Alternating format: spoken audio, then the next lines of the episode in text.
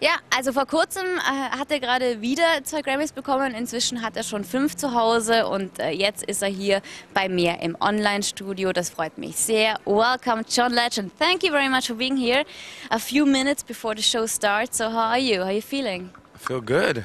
Just came in for the show, or? Uh... Yeah, I've been in Europe for a few days before this. I did a show in France. I did a show in uh, Holland, and now I'm here in Germany and uh, excited to do Vettendas. And then back to. Uh... And then back to the States. I start a tour in the States uh, on uh, Tuesday. Good luck for that. But now we're talking about the show tonight. You're going to perform "Save Room," which is a song.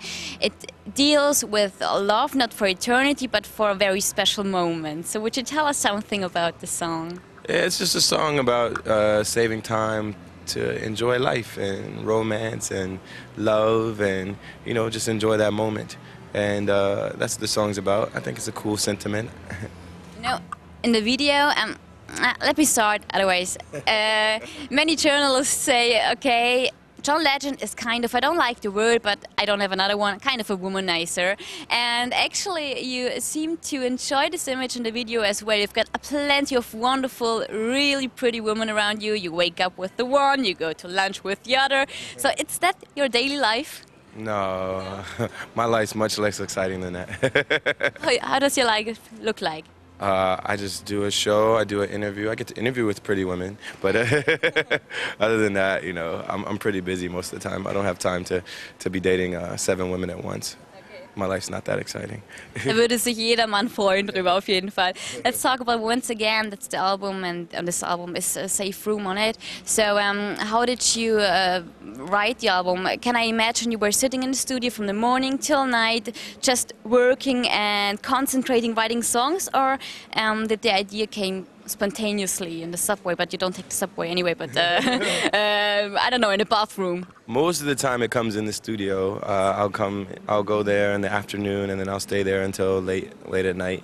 And you know, I don't work straight through because I get distracted, and I like to distract myself sometimes because I don't know, I don't like to focus on work that long in the day. So you know, I'll make some phone calls, I'll go out to dinner, and then I'll come back to the studio, and then I'll instant message my friends, and then I'll write some more, and then I'll write some more. Then I'll go online and, and you know, read the news or something. Then I'll write some more. But um, usually by the end of the night, I've finished a song. And uh, I did the album pretty quickly. I wrote a lot of songs in a pretty short amount of time, and uh, and put it out. I heard that you were uh, writing 30 songs in three months. That's amazing. It it just um, um, looks like to be an assembly line, you know, just uh, a song and the next song and the next song. So wasn't it exhausting? No sleep, no uh, private life. I rested and I slept, but you know, I like to work. Uh, I'm a bit of a workaholic, so it's fun. Yeah. When you're in tour, um, every day, you've got a show every night. Almost every night, about f- five nights a week. Yeah. But I heard you've got your brother with you, so maybe it's a part of family being with you. Maybe that's good, isn't it? I have two brothers with me on the road. Yeah, one of my my younger brother sings, and then my older brother uh, cuts my hair, and he does my uh, graphic design for my T-shirts also. Okay, that's good. I've got my twin sister with me also, so that's uh, nice to have the family with um, around. Yes, um, the songs on once again seems to be a little bit more um, serious, more reflective than on the former album. So how this uh, came up? Uh, I don't know. I was just in the mood to write these songs this time, and you know, I, I guess I just write uh, to reflect whatever mood I'm in. And sometimes it depends on what music I'm interested in at the time. And uh, I guess I was just into more kind of, um, I guess, romantic music this time. Yeah. Yeah. Um, would you say you're doing a kind of a new generation of soul music?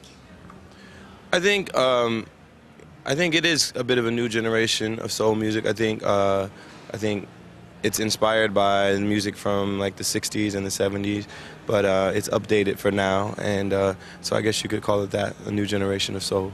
But you still like, I don't know, Sly and Family Stone, out of this Graham Central Station, all this uh, big people. Yeah, I love I love all of that stuff. I still listen to a lot of stuff from the 60s and 70s, and I think that was a, a very important era in music, not just soul music, but but pop and rock music as well. And so uh, for me, I, I love going back and listening to that because I feel like I learn a lot from it, and uh, I think uh, I think I wish more artists would would learn from some of that time as well, and uh, I think we'd be better off. Masterpieces at other times. Um, but what what means soul music to you? What is it for you? Can you explain it, or it's just a feeling and you feel comfortable with it?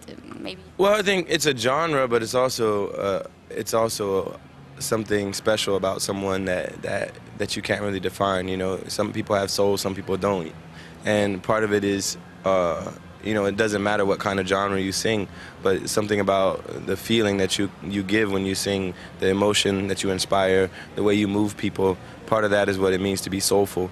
Uh, soul music is also a genre which is often interchangeable with R&B or whatever um, people use to, to call, you know, kind of black music. But uh, but I think soul soulful people sing all kinds of music, not just uh, soul music. Um, you just said that it's about to move people, and you move a lot of people. People all over the world love your music, and many journalists wrote that maybe it's because uh, people long to warm melodies and the days of gangsters are over. Would you agree? I don't think the days of gangster music is over. I think there's a place for all of it. I listen to gangster music, I listen to soul music as well, and I don't think uh, you have to choose. You know, uh, for me, I, I like both. I just like good music, and you can find good music in a lot of places. And I think there's a lot of styles that I find that are, are really well done, and I, I enjoy really good music no matter what style it is. I heard you start your career as a session uh, musician for Lauryn Hill, Keys, and all uh, the people. So, what was the most important experience for you during this time?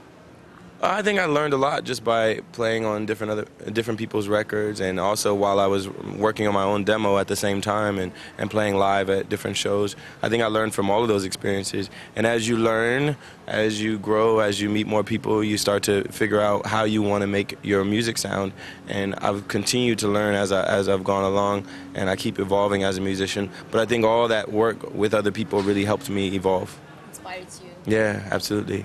So, is there anybody you are looking forward tonight? Maybe hanging out at the after show party? John Travolta, Silbermond, maybe I don't know. The German uh, coach team. I don't really know who's all on the show, but uh, Okay. but uh, it'll be fun to uh, to find out and watch the show tonight. And uh, I'll see you at the after party. We see us there. Thank you very much, John. It Was my pleasure.